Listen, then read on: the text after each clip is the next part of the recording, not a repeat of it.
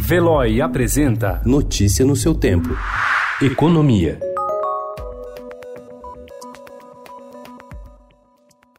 Câmara e Senado devem criar uma comissão mista informal para chegar a uma convergência entre o pacote de reforma tributária que o governo deve enviar até o fim desse mês ao Congresso e as duas outras propostas que já tramitam em ambas as casas. Não há ainda definição sobre a relatoria e a presidência dessa comissão. Sem o texto do governo, deputados e senadores disputavam o protagonismo da reforma, o que na prática inviabilizou a tramitação de novas medidas. A avaliação de líderes partidários é que isso mudou com a entrada no jogo da equipe econômica o Estadão antecipou anteontem que o pacote do governo vai prever uma reforma em quatro fases até meados de 2020.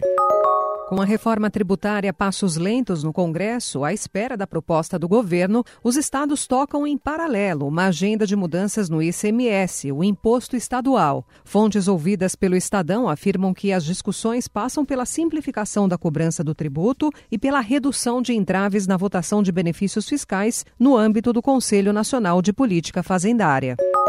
O presidente Jair Bolsonaro decidiu colocar em banho-maria a reforma administrativa que estava prevista para ser enviada ao Congresso nos próximos dias, contrariando a expectativa do ministro da Economia, Paulo Guedes, e da equipe econômica que queria aproveitar a onda da aprovação da reforma da Previdência com deputados e senadores com perfil reformista. O presidente Bolsonaro afirmou a todos que a sua avaliação é de que este não é o momento ideal para encaminhar a proposta que reformula o RH do Estado, dando sinalização de que ela pode ficar para 2020.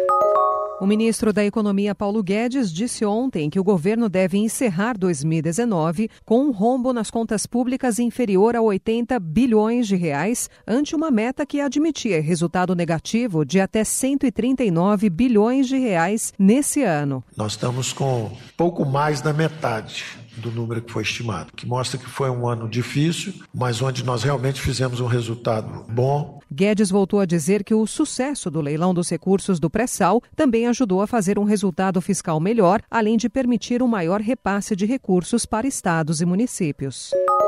Em entrevista ao Estadão, um dos principais executivos do mercado financeiro nacional, Bernardo Parnes, sócio da Investment One Partner, alerta que as fintechs podem virar uma grande bolha. Executivo recomenda atenção com startups financeiras e diz que muitas são planos de negócio e não empresas.